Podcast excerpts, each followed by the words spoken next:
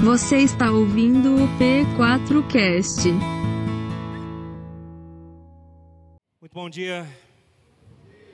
Graça e paz. Eu queria orar para a gente poder ir para a palavra. Você pode fechar seus olhos aí, curve sua fronte. Pai, que todo mal seja repreendido na nossa vida agora no nome de Jesus Cristo. Nós colocamos em nome de Jesus as nossas vidas nas tuas mãos e nós pedimos a cobertura do sangue de Jesus sobre nós na manhã de hoje, na qual nós temos um assunto bastante delicado para tratar em termos de reino de Deus. Por isso permanece conosco aqui, Espírito Santo, nos guiando, guiando a mim, guiando as palavras que vão sair da minha boca, e que em nome de Jesus nós sejamos totalmente edificados por aquilo que nós precisamos compreender na manhã de hoje. Espírito Santo de Deus acampa os anjos do Senhor ao redor dessa igreja, ao redor das nossas casas, das nossas famílias, nos protegendo e nos livrando de todo o mal. Nós colocamos diante do Senhor também toda essa luta que está tendo agora na Ucrânia. Pedimos em nome de Jesus que o Senhor, de alguma maneira miraculosa que só o Senhor pode fazer, o Senhor intervenha nessa situação.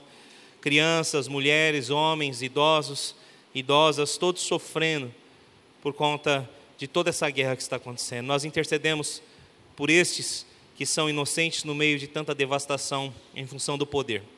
Que o Senhor tenha misericórdia, Senhor, tanto dos ucranianos quanto dos russos também, das famílias inocentes que por conta dessa disputa de poder vão sofrer tanto com os embargos econômicos quanto com a própria guerra em si. Que o Senhor tenha misericórdia dessas nações, tenha misericórdia desse mundo e de alguma maneira que o Senhor venha intervir e a maneira como nós esperamos a tua intervenção é a vinda do teu amado filho Jesus Cristo. Porque nós entendemos que o homem pelo homem não pode fazer nada para se libertar do império das trevas, mas o Senhor pode fazê-lo através do reino do teu amado filho Jesus. Por isso intervém, Senhor, nessa situação, e não apenas nessa, mas também no Afeganistão, com tudo que está acontecendo lá após a saída dos americanos, com tudo que já acontecia antes também, mesmo com eles presentes lá. Deus, quantos conflitos no mundo, quantos rumores de guerra. E nós sabemos que esses são sinais, os princípios das dores. Por isso, fica conosco. Tem misericórdia daqueles também que sofrem lá em Petrópolis com toda a devastação causada pelas chuvas agora recentes. Ah, Deus, que o Senhor toque as nossas vidas em nome de Jesus.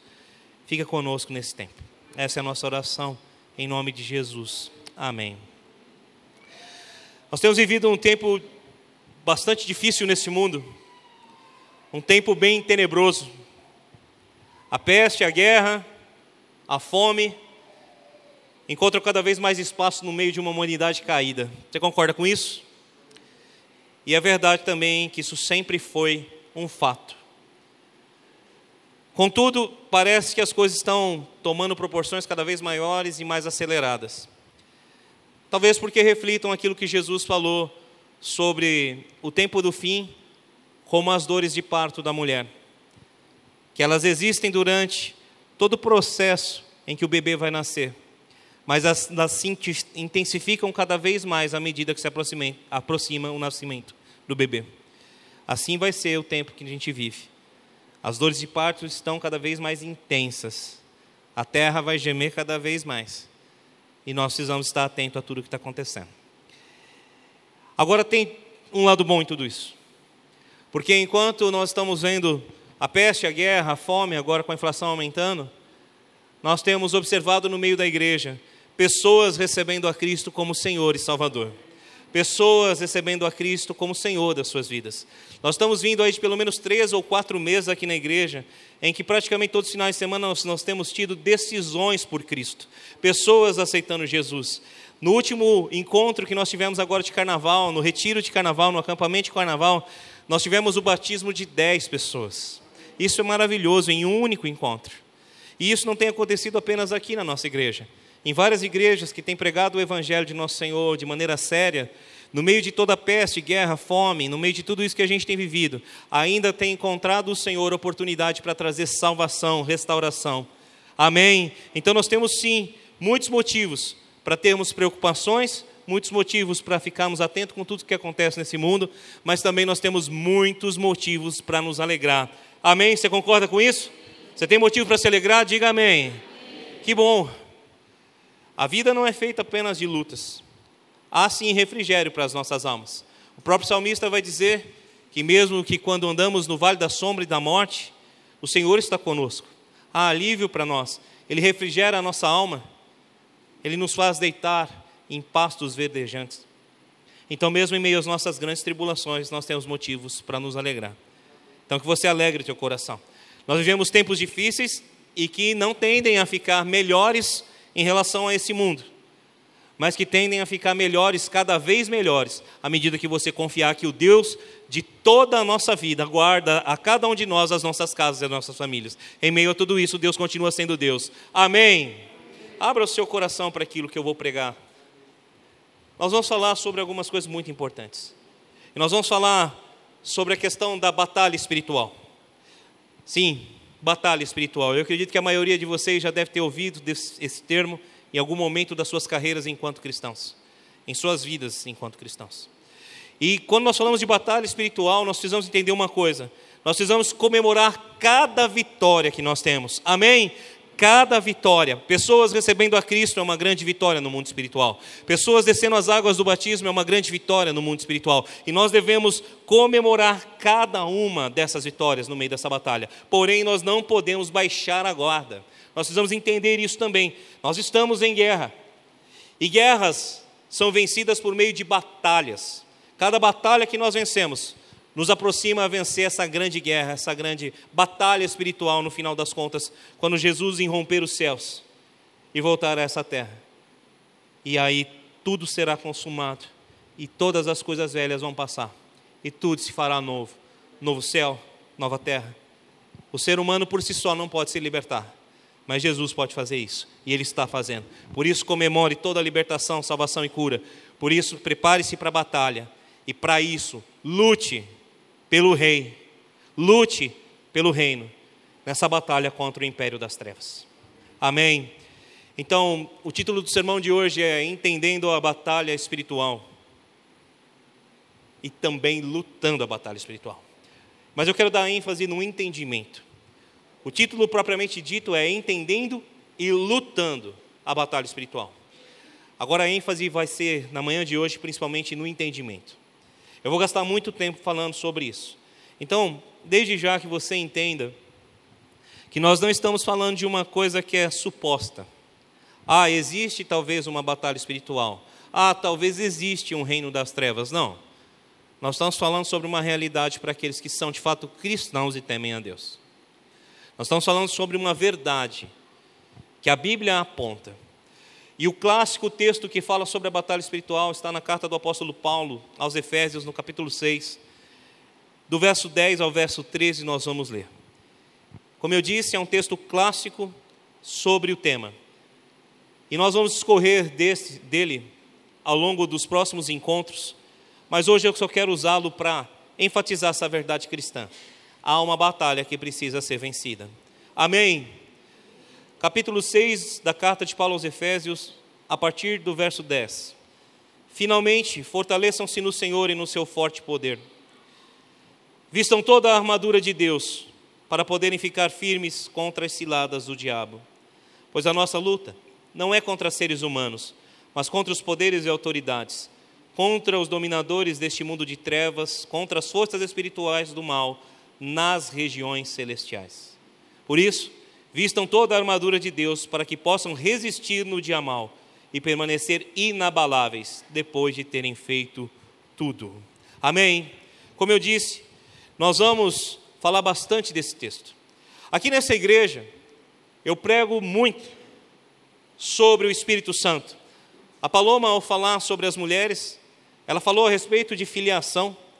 E ela disse um texto a respeito do Espírito Santo que para mim é um dos textos mais bonitos a respeito do Santo Espírito que o Espírito Santo testifica no nosso espírito que nós somos filhos de Deus. A obra do Espírito Santo é falar conosco, é testificar dentro de nós.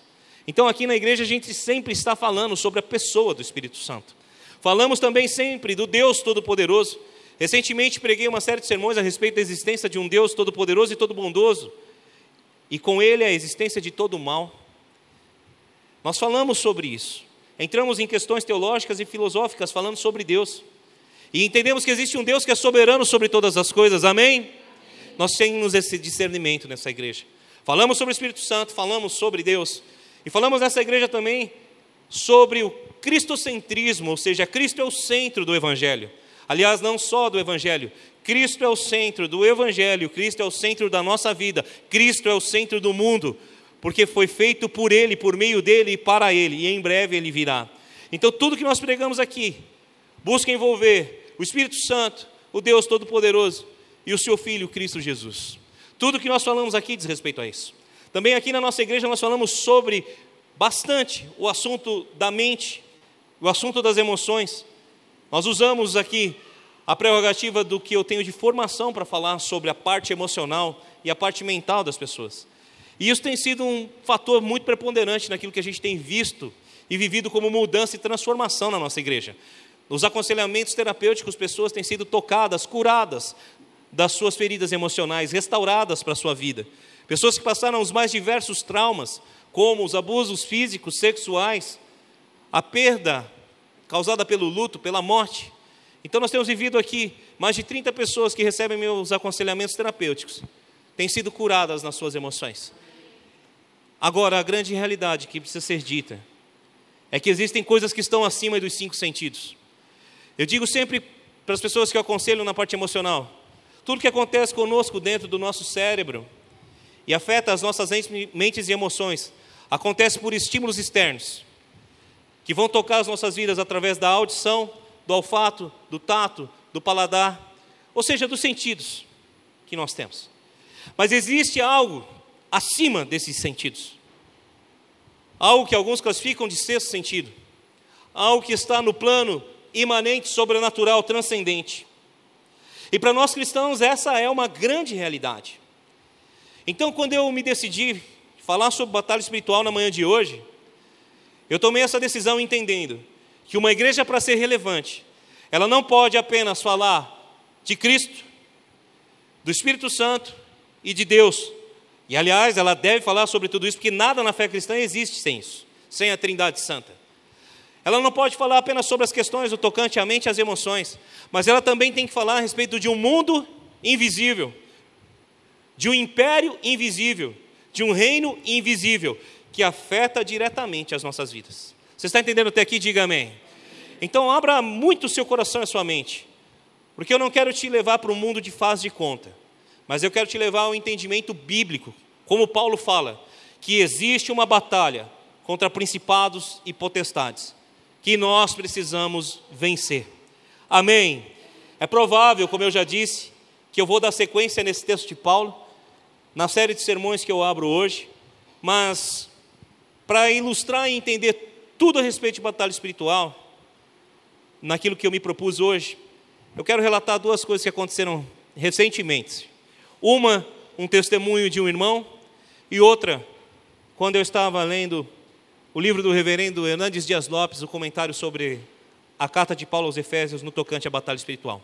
Eu quero ler para vocês uma mensagem que eu recebi de um irmão há dois domingos atrás e quero ler para vocês aquilo que o reverendo Hernandes Dias Lopes fala a respeito da batalha espiritual, para ilustrar um pouco daquilo que Paulo diz. Amém até aqui? Eu recebi essa mensagem no domingo retrasado, por volta das 13 horas. O culto terminou aqui, domingo retrasado, mais ou menos esse horário. E o que Deus fez aqui foi poderoso. Eu conheço a história de pessoas que estavam aqui no domingo retrasado, que já me testemunharam. A tamanha libertação que Deus fez aqui. Apenas para ilustrar e expor, porque essa eu posso expor, porque já se expôs publicamente, não é, Noemi? Houve um episódio aqui naquele domingo em que a Noemi recebeu algo da parte do Senhor. E algo tão maravilhoso, tão poderoso, que a levou até o acampamento e ela desceu as águas do batismo do domingo. Algo tão poderoso, tão libertador, que não apenas ela, mas ela e o esposo dela foram batizados no domingo passado. Então, testemunhando a respeito daquilo que aconteceu aqui, através de um evento, através da vida da Noemi, que eu posso abrir, porque todos testemunharam o que Deus fez na vida dela lá no acampamento, que você entenda que Deus quer libertar a sua vida, que Deus quer curar a sua vida e restaurar a sua vida. E o irmão que estava assistindo o culto em casa, me mandou a seguinte mensagem, depois desse culto no qual o Espírito Santo tocou a vida da Noemi. Abre aspas. Meu irmão, graça e paz.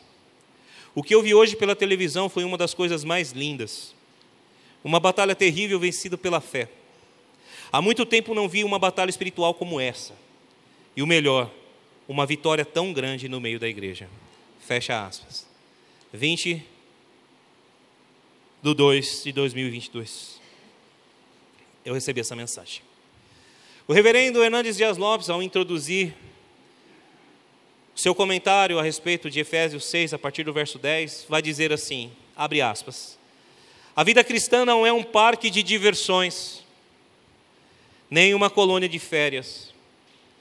Não vivemos numa redoma de vidro, nem uma estufa espiritual. Ao contrário, vivemos em um campo minado pelo inimigo, uma arena de lutas renhidas, de combates sem trégua. Há uma luta mundial, suprarracial, supraterrena, espiritual e contínua. Fecha aspas. É sobre essa grande batalha que esse irmão conseguiu enxergar mediante visão espiritual aberta no culto de domingo retrasado. É sobre essa batalha que o reverendo Hernandes Dias Lopes traduz aqui em palavras robustas que Paulo está falando nesses capítulo 6, do verso 10 ao verso 13 da carta de Efésios. É sobre isso que Paulo vai dizer no verso de número 11. Se você está numa batalha, você precisa ter uma atitude. Vistam toda a armadura de Deus para poderem ficar firmes contra as ciladas do diabo. Igreja, de novo, com toda a repetição e redundância, Cristo é a coisa mais importante da igreja. Deus é a coisa fundamental da igreja. O Espírito Santo, sem Ele, não há fé cristã. Nós precisamos entender sobre Deus, sobre o Espírito Santo, sobre Jesus, nós precisamos entender sobre as nossas emoções, sobre a nossa alma. Mas nós não podemos acreditar simplesmente que a existência de Deus Pai, que a existência de Deus Filho, que a existência do Espírito Santo serve para tocar apenas as nossas vidas no tocante às nossas mentes e à nossa alma. A existência desse Deus Todo-Poderoso, a existência do Espírito Santo, a existência de Jesus Cristo, nosso Senhor, serve para nos colocar em uma posição de entendimento de que nós pertencemos a alguém. Desde o Éden, o homem pertence a alguém. O homem pertence ao Senhor Deus Todo-Poderoso. Deus fez o homem com a sua imagem e sua semelhança. Homem e mulher os criou, a sua imagem e semelhança. Quando Deus cria o homem, a palavra hebraica é Adam. Nós damos o nome de Adão, mas no original hebraico significa humanidade. Deus criou a humanidade, a sua imagem e semelhança. Quando Deus diz que criou macho e fêmea, as palavras no hebraico são ishi e isha que significam objeto pontiagudo para o homem, macho, e lugar de colocar objeto pontiagudo para mulher, fêmea. Deus os fez com a sua essência, macho e fêmea, homem e mulher, Adam, Ish e Isha, humanidade, macho, fêmea, feminino, masculino, colocou neles a sua identidade. Colocou-os num jardim e deu a seguinte ordem a Adão: Você deve cultivar e proteger o jardim. Queridos, se Deus deu a ordem para cultivar, a gente precisa entender o sentido hebraico da palavra, que é servir. A palavra cultivar, no sentido de cuidar do jardim, tem o entendimento de servir a Deus com o trabalho. Então, o trabalho não é um castigo consequência da queda. O trabalho é um serviço ao nosso Deus. Mas Deus disse ao homem: proteja. Proteja do quê? Desde a eternidade passada, o inimigo se rebelou. E a batalha espiritual não começou na terra, mas ela começou nos céus. Eu não tenho tempo para falar sobre as palavras proféticas de Isaías e Ezequiel, mas nós vamos falar a respeito da batalha espiritual ao longo da série de sermões, dizendo onde ela começou, mas eu já te digo, foi nos céus que ela começou.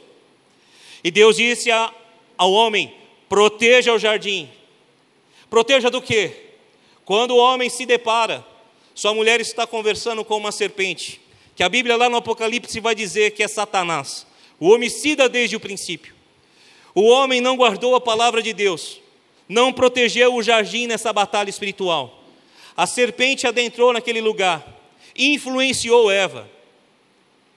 E essa cedeu à tentação. E assim também Adão o fez. A batalha espiritual ela acontece desde sempre. Nós não temos como precisar exatamente o período, mas nós precisamos entender uma coisa: a ordem dada para Adão é a mesma ordem que Deus nos dá hoje. Você deve proteger a sua casa, o seu Éden, o seu paraíso, o seu lar. Você deve vestir a armadura e estar preparado, porque você não sabe o dia em que vai acontecer um ataque do maligno. E isso vale também para a igreja. A nossa desatenção quando tudo vai bem permite muitas vezes que essa batalha espiritual tome proporções terríveis dentro da igreja. Adão está desatento. O inimigo vem e influencia. Queridos, as pessoas pensam que a ação maligna, ela se dá apenas na possessão demoníaca. Eu quero te dizer que existem, no mínimo, três áreas de atuação maligna: possessão, opressão e influência. A possessão é quando o espírito maligno toma conta do corpo de uma pessoa. E eu não vou detalhar isso aqui hoje. A opressão é quando o ambiente, o lugar fica extremamente pesado, oprimido, opresso, em função de presenças malignas. E a influência é aquilo que o inimigo faz para dirigir pessoas ao seu estado de rebelião. E foi essa influência que ele exerceu sobre Eva, quando ela decide se rebelar contra Deus e não obedecer aquilo que Deus tinha dito. Foi essa influência que ele fez na vida de Pedro, quando esse disse a Jesus: Olha, não tem esse negócio de morte de cruz, não tem esse negócio de sacrifício, nós não vamos permitir. Eu estou com você, eu vou contigo até a morte. Jesus falou: arreda Satanás, porque você não cogita nas coisas de Deus, e sim das coisas dos homens. Pedro não está possuído por Satanás, mas Pedro está sendo influenciado pelo império das trevas. O inimigo pode passar os milênios, mas ele continua influenciando pessoas, ele continua oprimindo pessoas, e sim, ele continua possuindo pessoas. Nós não estamos aqui nesta terra que não para pisar todo o poder do inimigo, como Jesus falou. Adão não conseguiu combater o inimigo. Adão não conseguiu proteger o seu lar. Mas Jesus assim o fez quando veio à terra. Ele protegeu e ele venceu o inimigo. E ele deu autoridade para você e para mim, para que nós vencêssemos também. Você está entendendo? Diga amém. Dois fatos que você precisa entender. Estamos em batalha espiritual. No verso 12, Paulo vai falar: a nossa luta. Paulo não vai dizer a luta de Deus. Paulo não vai dizer a luta dos anjos. Paulo vai dizer a nossa luta. Então isso é um fato que você precisa entender. A luta não é de Deus. A luta não pertence aos anjos. A luta e a batalha espiritual é nossa. E no decorrer do sermão de hoje você vai entender o porquê. Segunda coisa que é um fato: o inimigo arma ciladas contra nós nessa batalha. Paulo também disse isso. Fiquem preparados contra as ciladas do inimigo. Que Deus, em nome de Jesus, possa te conduzir no propósito de entender e lutar a batalha espiritual. Amém? Como eu disse, e reenfatizo mais uma vez, o texto de Efésios será usado no decorrer da série. Mas eu quero usar hoje um outro texto do apóstolo Paulo, extremamente relevante para o entendimento da batalha espiritual. E ele está em Colossenses capítulo de número 1, no verso 13. Se você puder, abra comigo, por favor. Colossenses 1, verso 13. Eu vou ler na versão NVI, nova versão internacional, e depois eu vou ler na versão Almeida. Amém? Colossenses capítulo 1, verso 13. Pois ele, Deus, nos resgatou do domínio das trevas e nos transportou para o reino do seu Filho amado. Amém? Vou ler novamente, versão NVI. Pois ele nos resgatou do domínio das trevas e nos transportou para o reino do seu Filho amado. Na versão Almeida, revista e atualizada. Ele nos libertou do império das trevas e nos transportou para o reino do Filho do seu amor. Vamos dizer isso juntos? Ele nos libertou do império das trevas e nos transportou para o reino do Filho do seu amor. Amém. Eu estou usando a NVI na minha pregação, e a NVI é uma tradução por equivalência, e eu não quero me alongar nesse entendimento, é apenas, ela usa sinônimos de palavras muitas vezes, e a versão Almeida mais próximo do original grego, no caso do Novo Testamento, usa as palavras mais por literalidade. Então eu quero que você entenda que eu peguei as duas versões para fazer uma diferença entre império e reino. Propositadamente, eu peguei a versão Almeida, porque ela aponta para a existência de algo muito forte no que diz respeito à literalidade do texto. A palavra vai dizer aqui que ele nos libertou. Verso número 13, você acabou de ler comigo. Pois ele nos resgatou, ou nos libertou, na Almeida. Essa libertação ou esse resgate apontam diretamente para a ação de Deus no Antigo Testamento. Quando Deus libertou, resgatou e salvou o seu povo de um império das trevas chamado Egito. Você está entendendo? Diga amém.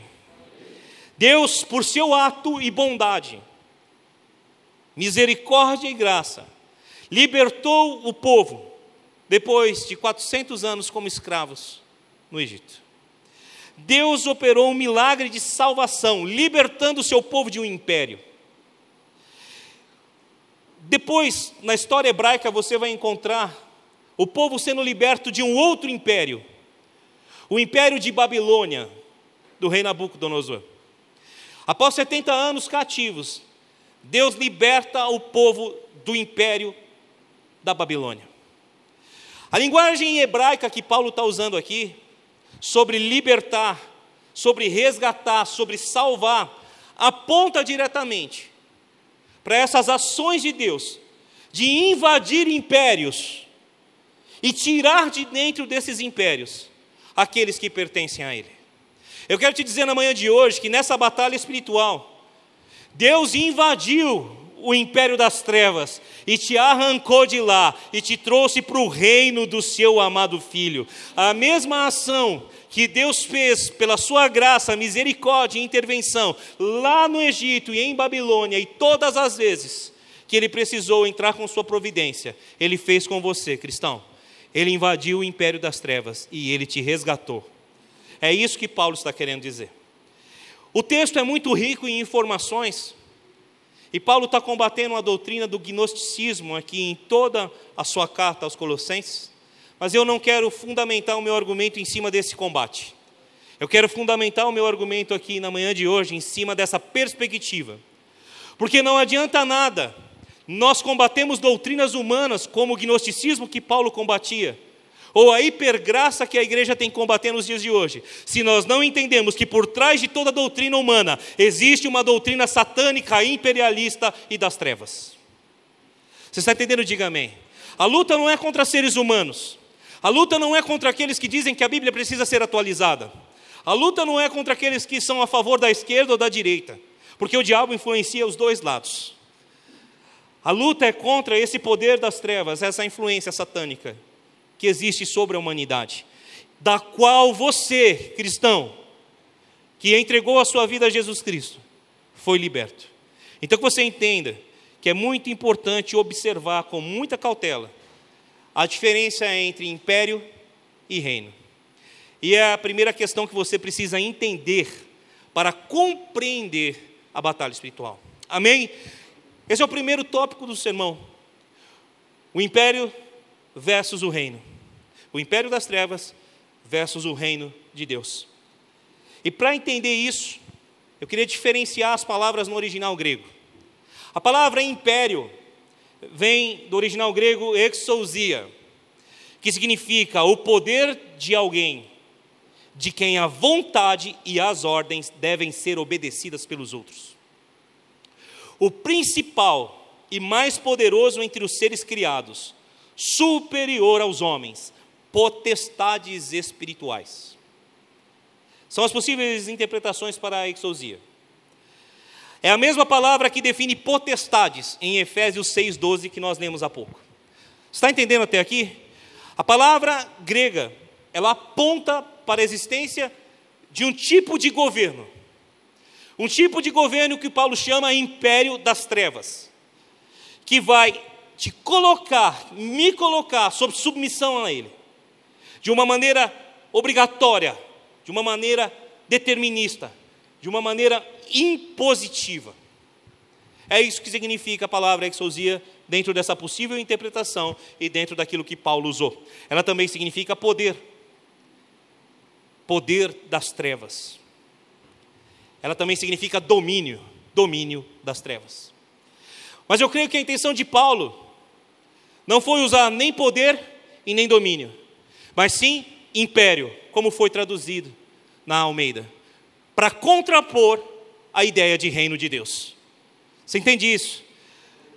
Tudo que Jesus falou a respeito daquilo que haveria de vir, ele nunca falou, vai vir o meu império.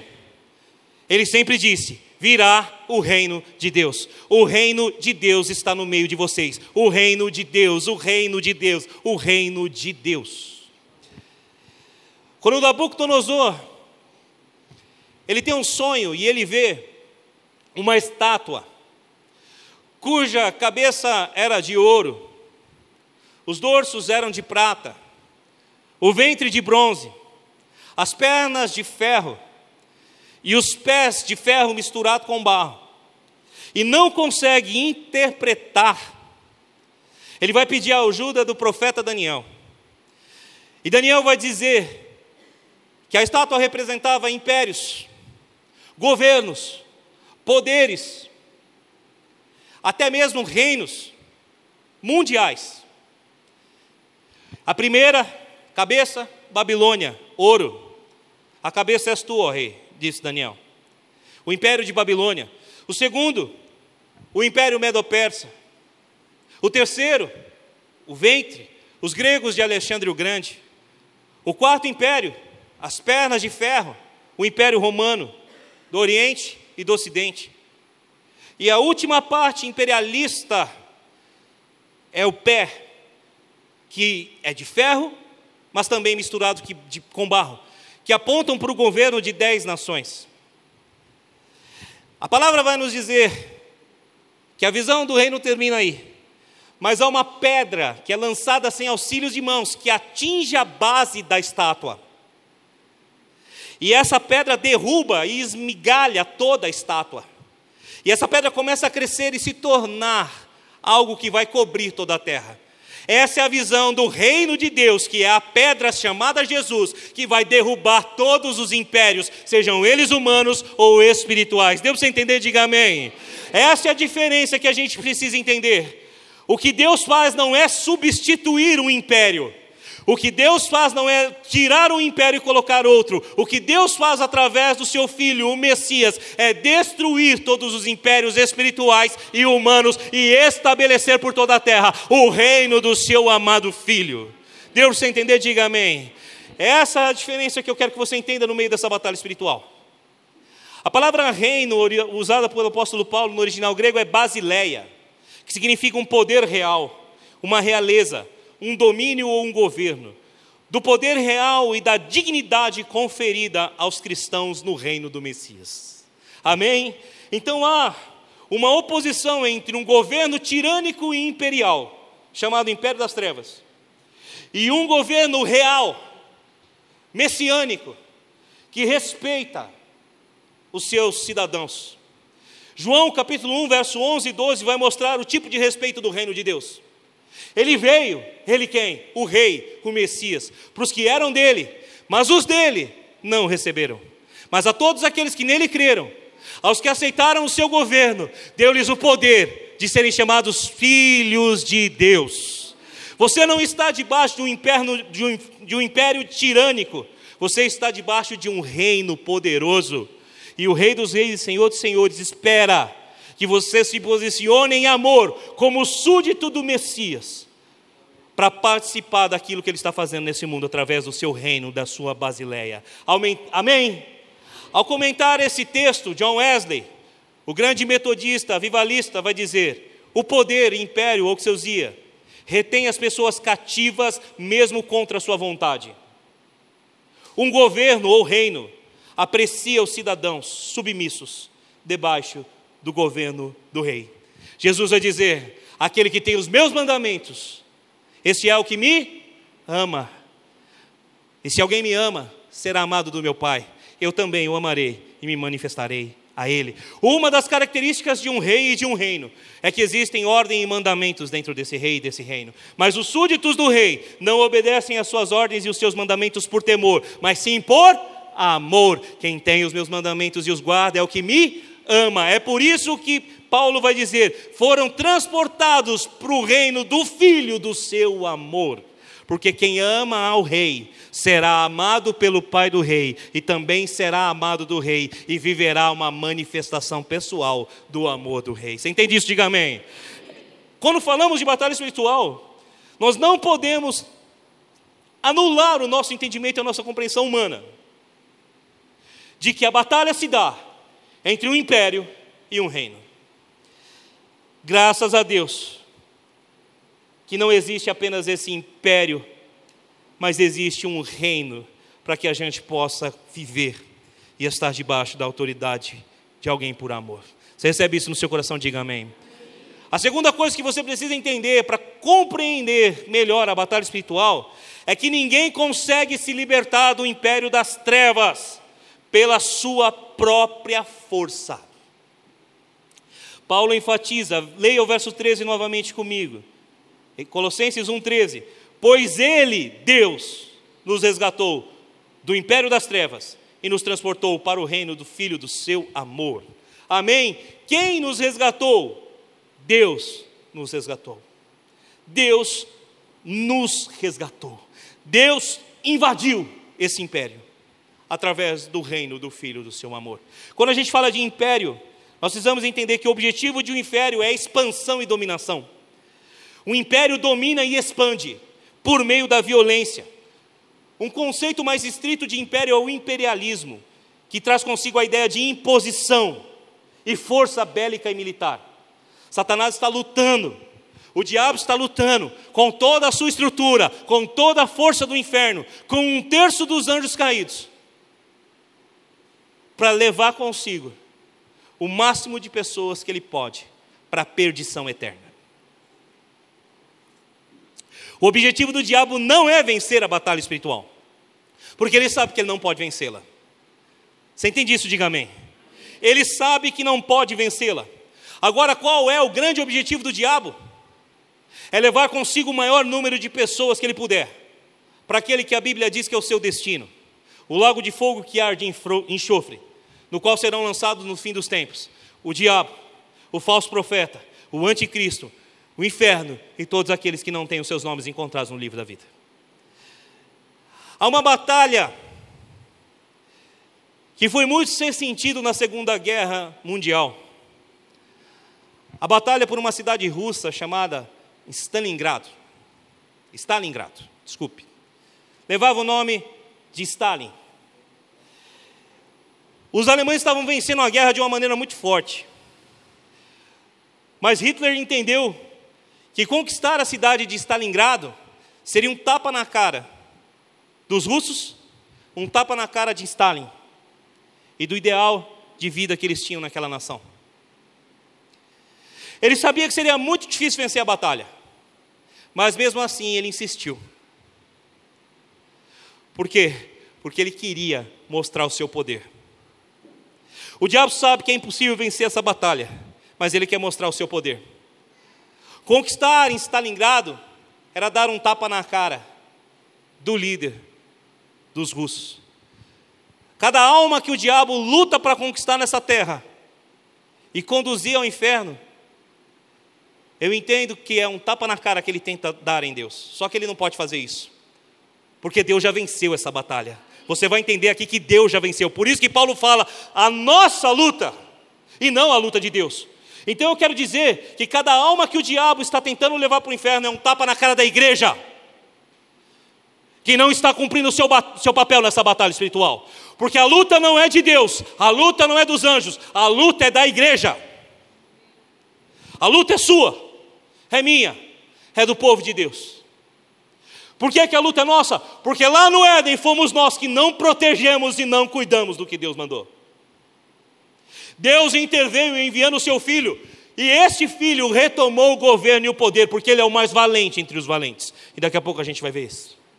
Mas ele deu esse poder à igreja, e foi ele mesmo, nosso general de guerra, o Rei dos Reis e Senhor dos Senhores foi quem disse: e as portas do inferno não vão prevalecer contra a igreja, é a igreja que marcha contra as portas do inferno nessa batalha. Somos nós que avançamos contra o castelo do inimigo, somos nós que temos autoridade. Por isso, abra o coração e entenda, querido: você faz parte de um reino, e você precisa estar pronto para a batalha espiritual, você precisa estar pronto para se preparar. Porque cada batalha que o inimigo cause, por mais inútil que seja, porque ele sabe que já perdeu, ele está tentando dar um tapa na cara da igreja, mostrando o seu poder. Os russos resistiram e não desistiram, ficaram cercados, mas venceram a batalha de Stalingrado. E ali começou a derradeira vitória dos aliados na Segunda Guerra Mundial. Porque houve alguém que, por mais que soubesse que o seu adversário era forte e tinha poder, entendia que havia valores pelos quais devia lutar.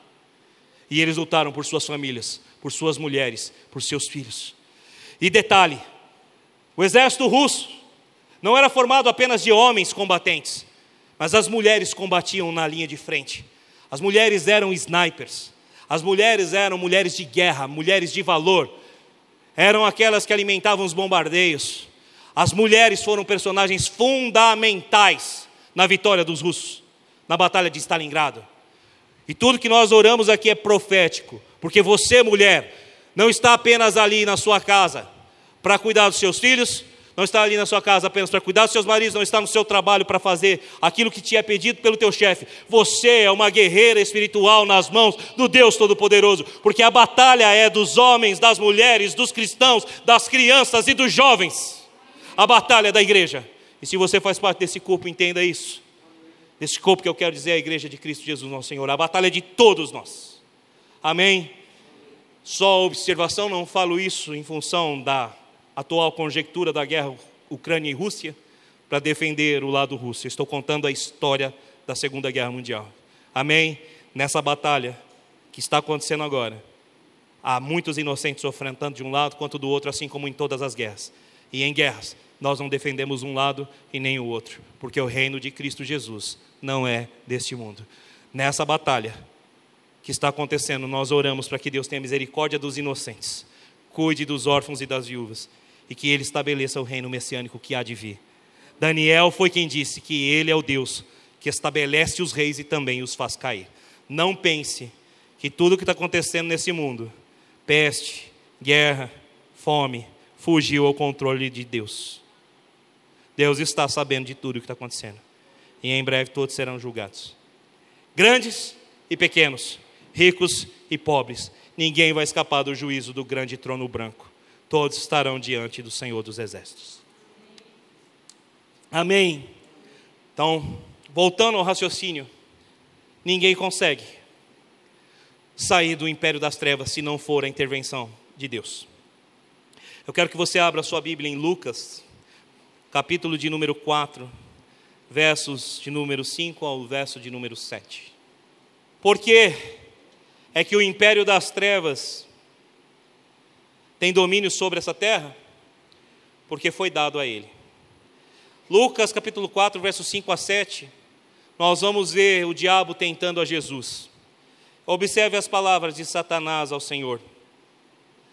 O diabo levou a um lugar alto e mostrou-lhe de relance todos os reinos do mundo. Ele disse: Eu te darei toda a autoridade sobre eles e todo o seu esplendor, porque me foram dados, e posso dá-los a quem eu quiser. Então, se me adorares, tudo será teu. Enfatizo novamente: o império das trevas tomou conta desde o Éden. Quem deu o governo foi o homem ao não guardar a palavra de Deus. Quem deu o governo ao príncipe desse mundo não foi Deus e sim nós. Por isso que em Gênesis 3,15, o proto-evangelho, você vai encontrar a sentença da serpente, de Satanás. E ela diz: Da semente da mulher virá um, que te pisará a cabeça, e você lhe ferirá o calcanhar. Esse proto-evangelho de Gênesis 3,15 evidencia o nascimento virginal de Jesus Cristo. Mulher não tem semente, quem tem semente é o homem. Mulher tem a terra, ou seja, o óvulo. O homem tem a semente que fecunda. Mas Deus, em sua infinita sabedoria e misericórdia, disse que era da semente da mulher, ou seja, daquilo que foi gerado dentro dela a partir do Espírito Santo. Viria um descendente de homem que iria ferir a cabeça da serpente. Mas a serpente lhe feriria o calcanhar. Jesus veio a esse mundo e foi levado ao espírito ao deserto, pelo espírito ao deserto para ser tentado por Satanás. Durante 40 dias jejuou. E chegando ao final dos 40 dias teve fome. E quando ele tem fome, Satanás surge no cenário para tentá-lo. E uma das tentações é essa: Está vendo tudo? Tudo é meu. Faz parte do meu império. O que é o império? Aquele que avança e conquista terras. O império avança e conquista por meio de dor, de morte. Todos os reinos foram conquistados por mim. Eu sou o príncipe desse mundo. Tudo é meu, mas eu te dou. Eu devolvo. Só precisa de uma coisa: faz o mesmo que fizeram lá atrás. Você veio para morrer, você veio para sofrer, para tomar de volta. Você veio porque eu vou ferir teu calcanhar. E você sabe que eu vou ferir o teu calcanhar. E você sabe que você vai ter dor. Mas não precisa passar por nada disso, porque eu te dou. Só me adore. Jesus está passando por uma batalha espiritual terrível. Preste atenção, querido. Abra bem o ouvido. Você acha que quando as coisas estão lindas e maravilhosas, nada vai vir de ruim sobre a sua vida? Por isso que na introdução do meu sermão eu disse que faz três, quatro meses que nós estamos vivendo coisas lindas dentro da igreja. Faz três, quatro meses que nós temos visto pessoas sendo salvas. Há duas semanas nós vimos Deus libertar pessoas aqui, curar, e isso culminou no batismo. Agora você acha que vai ficar tudo lindo e maravilhoso e o diabo não vai surgir no cenário? Para tentar a igreja perder os caminhos do Senhor? Isso acontece, e foi o que aconteceu com Jesus. Havia uma cena maravilhosa. Jesus é batizado por João Batista. Pessoas testemunham, o céu se rasga e a voz que vem diz: Este é o meu filho amado em quem eu tenho prazer. Jesus está vivendo um momento épico na sua vida, está sendo reconhecido diante dos homens e diante das potestades espirituais, porque o próprio Deus rasga o céu para dizer: Eu tenho prazer e Ele é o meu filho. Jesus está iniciando seu ministério, ele é conduzido pelo Espírito, olha que coisa mais linda. Sobre ele vem o Espírito, no mesmo dia do seu batismo. O mover está acontecendo, mas o mesmo Espírito o leva ao deserto para ser tentado. Porque todo aquele que vai pregar o Evangelho como ser humano, e foi o que Jesus veio fazer à terra, vai passar por batalha espiritual e vai precisar passar pela tentação do inimigo. Você está entendendo o que eu estou tentando dizer aqui? Diga amém. Por mais que as coisas pareçam estar boas, por mais que batismos estejam acontecendo, por mais que o Espírito Santo esteja enchendo pessoas, por mais que nós estejamos jejuando e orando, ainda assim existe uma batalha espiritual. Ainda assim o diabo continua oferecendo facilidades para você. Ainda assim o inimigo continua se levantando contra a igreja do Deus vivo. Há uma batalha terrível. E se você não aprender com o rei como é que vence essa batalha, você não vai conseguir.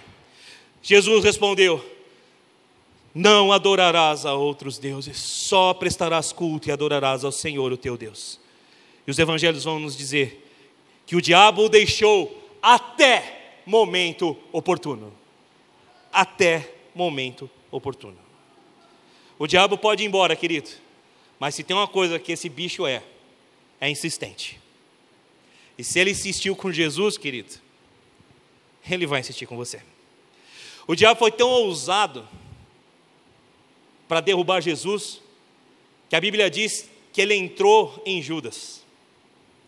O diabo foi o primeiro adepto daquela frase que diz: que é bem feito, faça você mesmo.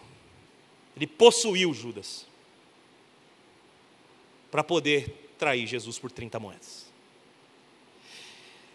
É essa batalha que nós estamos batalhando.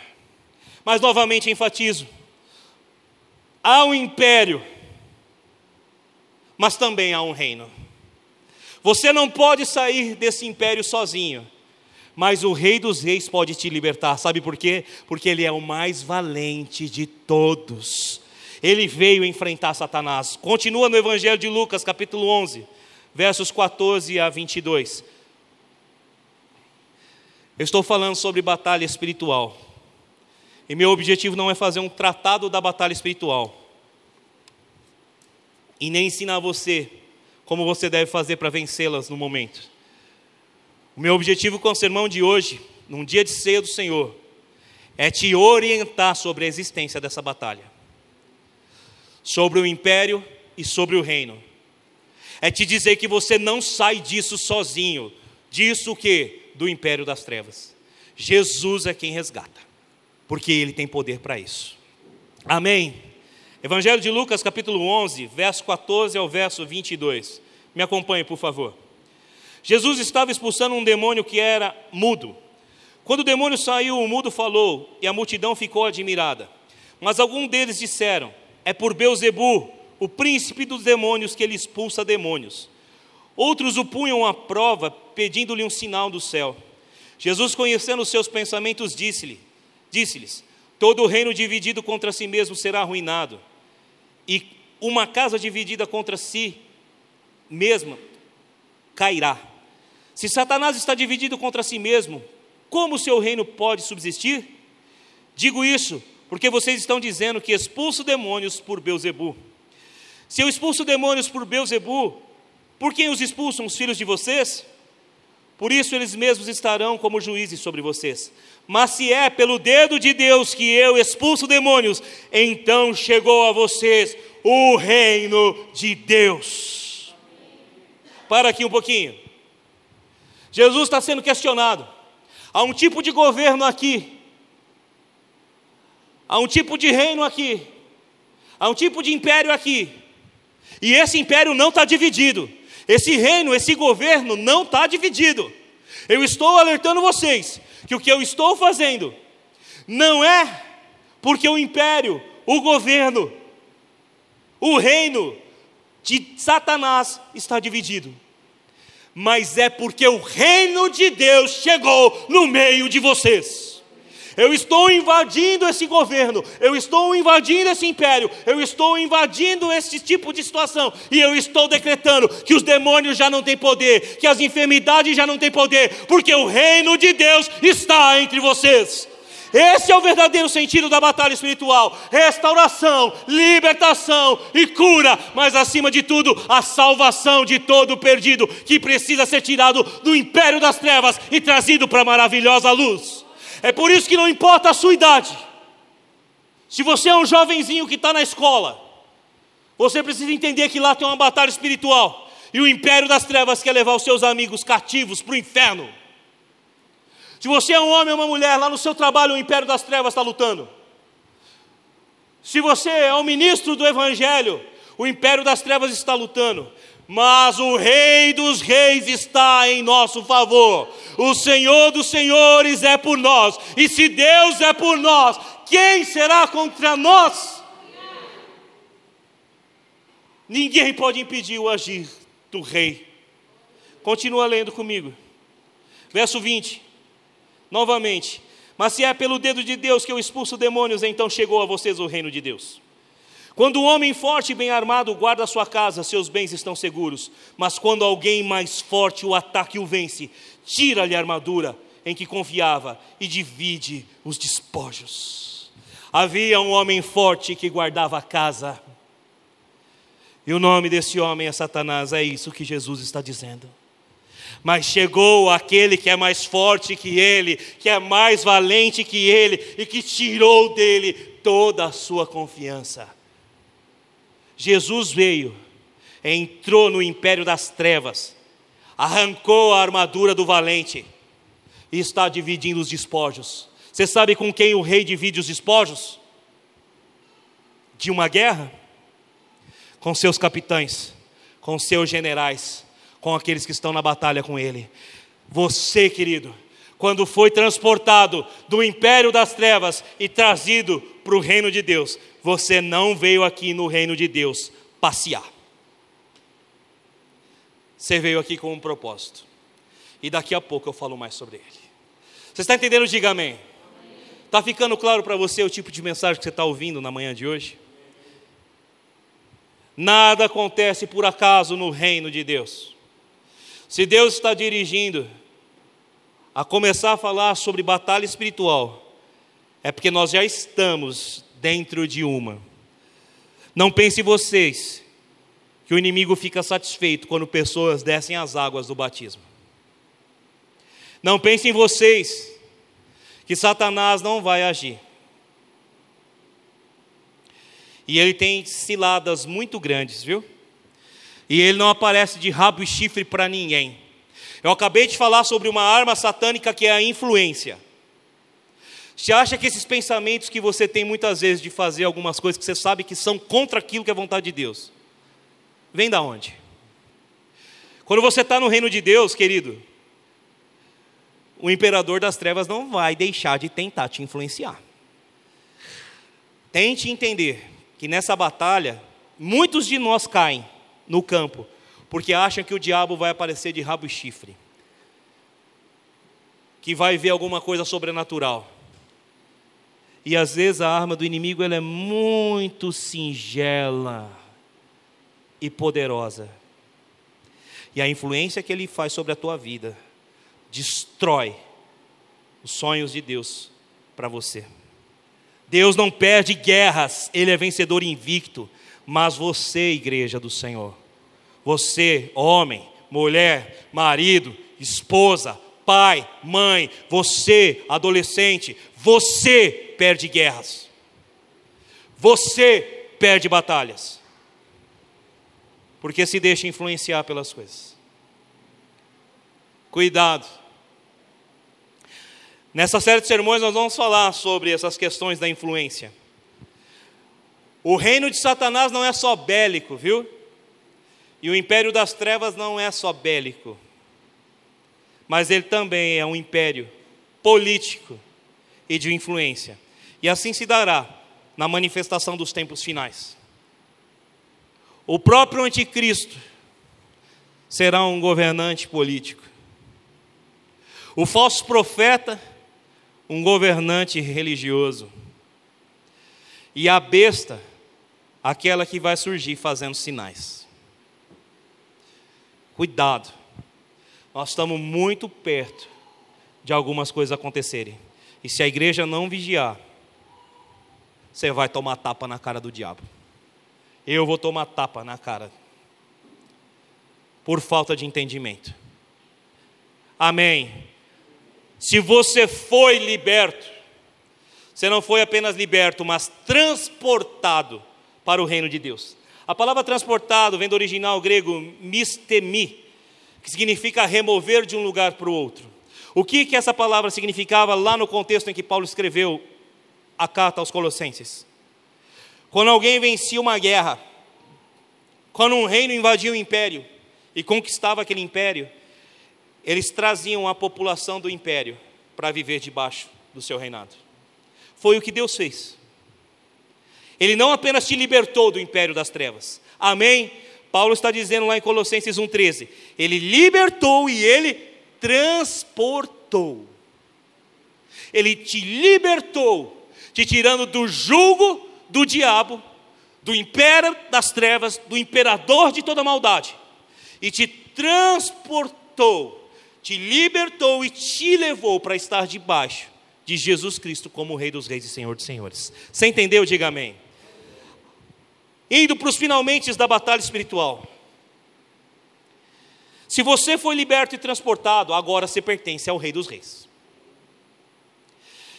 E se Jesus é o valente, que já invadiu a casa de Satanás, o império dele, e está dividindo os seus despojos, é com você, cristão, que ele está fazendo isso. Por isso eu vou te dizer: veste a armadura, porque a terra na qual você vive não é um parque de diversões. A terra na qual você vive não é uma redoma de vidro. A terra na qual você vive é um campo de batalha. Você foi comprado por alto preço. Você foi alistado em um exército de um rei. E você tem por obrigação e dívida de gratidão com esse rei entender, no mínimo entender, que existe uma batalha espiritual acontecendo. No mínimo, a sua obrigação é compreender isso.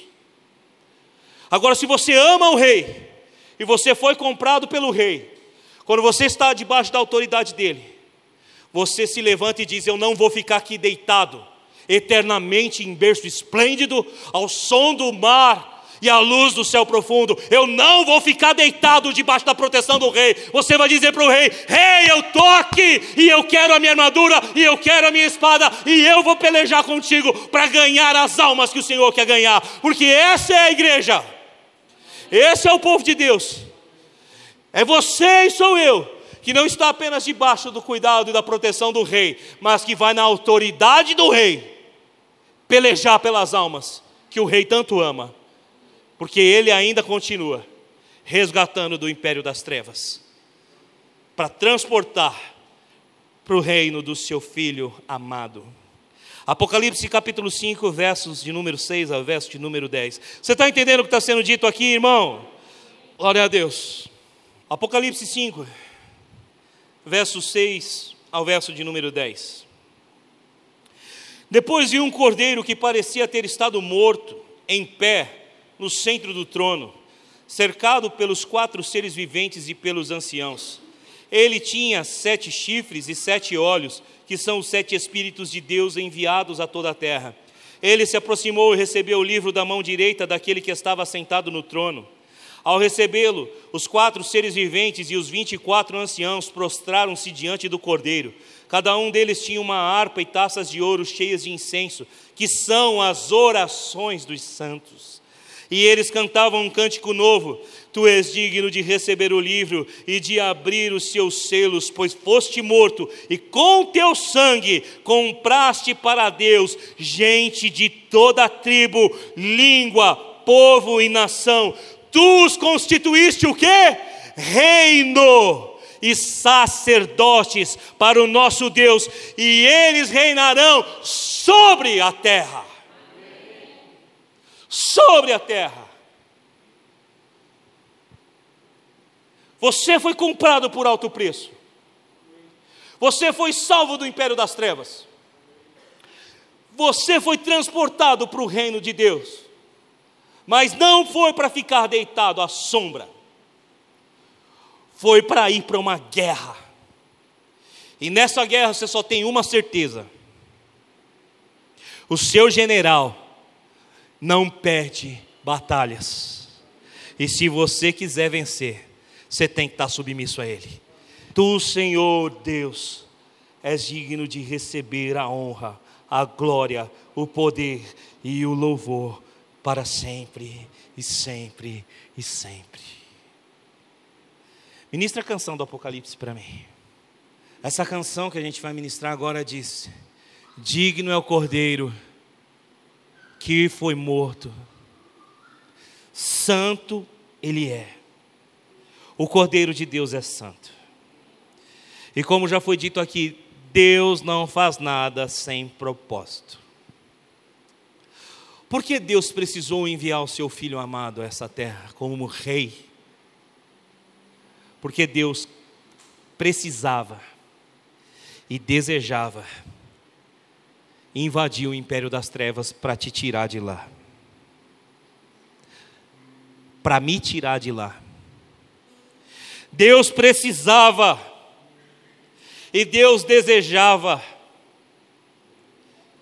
que um rei fosse morto como um cordeiro. Deus precisava e desejava que um homem de carne e osso, que passou fome em um deserto, que foi rejeitado pelos seus, que foi tentado com todo tipo de tentação, resistisse ao imperador do império das trevas. Deus precisava que isso fosse feito por um ser humano, nascido de mulher, contudo gerado sem o pecado adâmico, porque foi fruto do Espírito Santo. Mas ele era homem de dores e sujeito às mesmas tentações, segundo o escritor aos Hebreus. Mas ele não pecou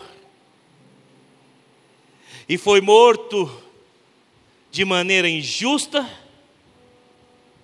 por amor ao seu pai e obediência a ele. Ao que Paulo sobre ele vai dizer que ele, o rei, não tomou por usurpação o ser igual a Deus. Ou seja, não usou sua divindade, o seu poder em momento algum. Pelo contrário, se humilhou, tomando forma de homem, de servo, e foi obediente até a morte e morte de cruz. O rei dos reis nasce de uma mulher, é colocado numa manjedoura, é servido com mirra, com incenso e com ouro, porque lá atrás já se reconhecia que ele era rei. Mas ele mesmo não tomou sua realeza. Mas podendo convocar doze legiões de anjos para defendê-lo, preferiu aceitar a sua morte. Porque o verdadeiro rei aceita o seu destino. E o sangue carmesim desse rei escorreu por um madeiro maldito. E aquele que um dia tinha tomado o domínio disse: Agora eu feri o seu calcanhar. E Paulo vai escrever sobre o momento da ressurreição, aquilo que os olhos não viram, que os ouvidos não ouviram, e não chegou ao coração humano, é o que Deus tem preparado àqueles que o amam. E ao terceiro dia, o Rei dos Reis ressuscitou e o império das trevas foi derrotado definitivamente. E você foi comprado por alto preço, por esse sangue. E foi dessa forma que esse rei venceu. Em uma estratégia ousada de batalha, se entregou por amor morreu como um cordeiro, ressuscitou como um leão, vivo está e em breve voltará. Por isso que Deus enviou o seu filho e ele não faz nada sem propósito, como um rei humano para tomar o poder das trevas. Por isso que para vencer o império das trevas ele veio e saqueou a casa do valente. E por isso que Deus não apenas se tirou desse império, mas se colocou debaixo do reino do seu filho porque o filho já venceu o império das trevas. Agora você precisa vencer também essa batalha espiritual. E porque ele já venceu, Colossenses capítulo 2. Vai comigo lá, por favor.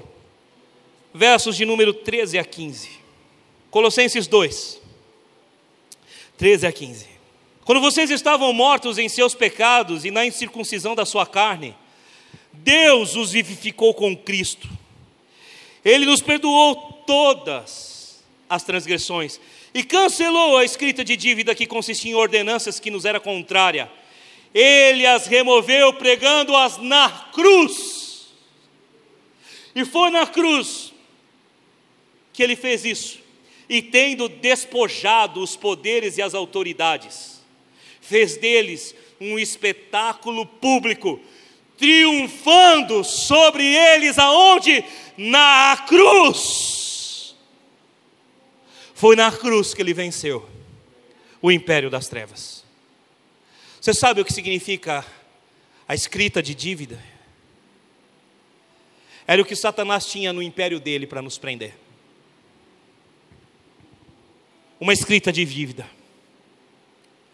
A escrita de dívida era algo que um devedor escrevia de próprio punho e dizia assim: Eu devo a esse credor.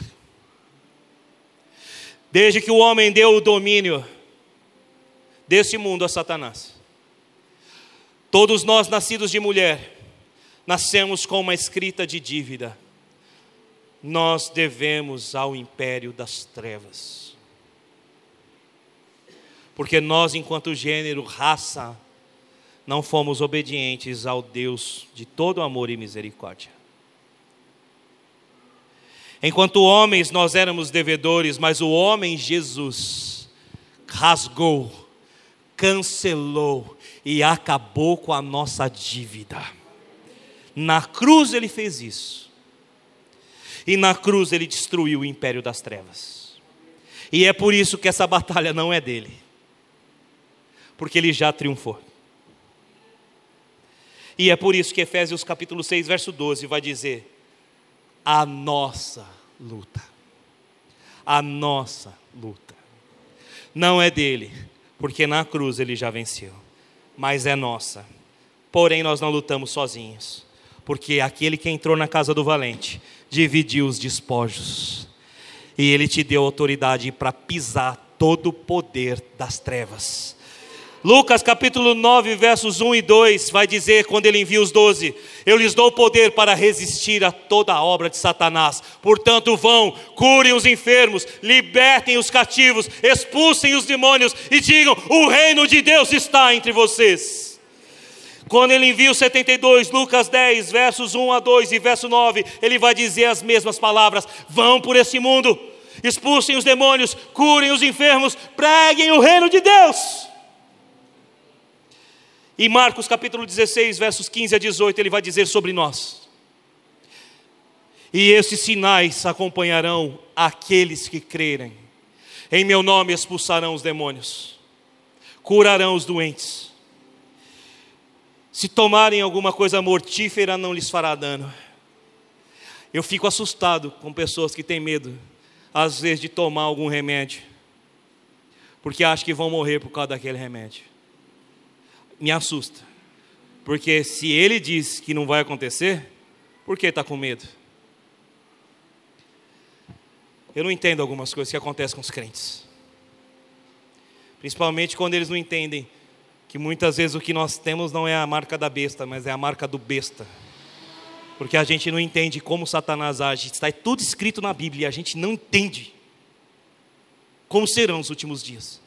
Tudo que você está vendo aí é um ensaio do que vai acontecer.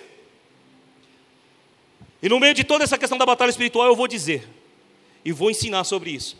Cuidado, querido, não se deixe enganar. Não se deixe enganar. Mas enfim, eu não tenho tempo para falar sobre isso. João 14, verso 12, esse texto eu quero que você abra. E eu vou encerrar aqui. João 14, 12.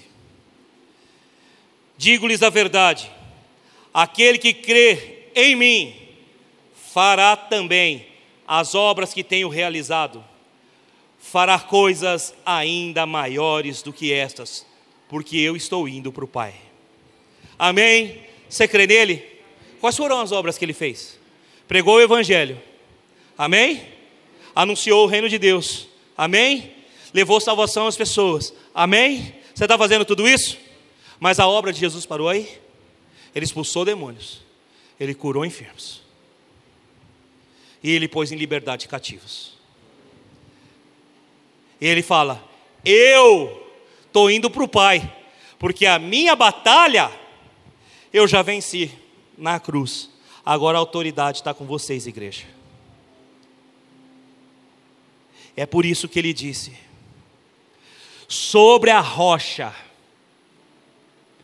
que sou eu, a rocha lançada sem o auxílio de mãos que o profeta Daniel interpretou, sobre a rocha, sobre mim, sobre o que eu fiz, sobre a minha autoridade, eu edifico a minha igreja e as portas do inferno não prevalecerão contra ela sobre a autoridade de Jesus, igreja, você está edificada sobre o nome do Rei, você está edificado. Então, na batalha espiritual, a sua posição é uma só: veste a armadura de Deus e vai para o combate. Não desiste do teu filho, não desiste da tua casa, não desiste da tua família, não se amedronte com os levantes do inimigo, não se amedronte com as astutas ciladas dele, apenas esteja preparado para lutar em nome de Jesus. Tudo o que eu falei foi para que você entendesse a batalha espiritual. E o segundo tópico do sermão de hoje, que eu não vou pregar, é o lutando as batalhas espirituais. A única coisa que eu quero que você entenda sobre isso eu acabei de dizer. Tome posse da Escritura. Lucas capítulo 9, versos 1 e 2, envio dos 12. Lucas 10, versos 1, 2 e 9, envio do 72. Marcos 16, 15 a 18, fala sobre todos os que crerem. João capítulo 14, verso 12, fala sobre todos os que crerem. Não foi só para os 12, nem só para os 72. Foi para eles e para nós. Nós estamos debaixo da autoridade do rei. E debaixo da autoridade do rei nós não vamos ficar deitados debaixo da sombra e água fresca. Nós vamos para a batalha em nome dele, contra as portas do inferno, e não vamos aceitar os nossos jovens sendo destruídos, as nossas famílias sendo destruídas, não vamos aceitar, não vamos recuar, nós vamos para cima, no nome daquele que é, era e há de vir. Sobre lutar a batalha espiritual, além desses textos, eu te convido durante essa semana a ler Efésios 6 a partir do verso 10 até o verso 20 para compreender sobre isso. E no sermão da semana que vem, se assim o Senhor conceder graça, eu vou começar a aprofundar mais sobre como lutar a batalha espiritual. Você está em guerra, você está em batalha, veste a armadura. Uma das coisas mais poderosas para destruir um exército inimigo é baixar o moral da tropa. Eu fui militar e eu sei disso. Uma tropa chateada, que se sente derrotada. Preste atenção, líderes, ministros dessa igreja. Uma tropa desanimada, uma tropa chateada, uma tropa que tem fome, uma tropa que tem sede, desnutrida, o moral baixa. E quando baixa a moral da tropa, quando a tropa está desanimada, o inimigo sabe que ele consegue vencer.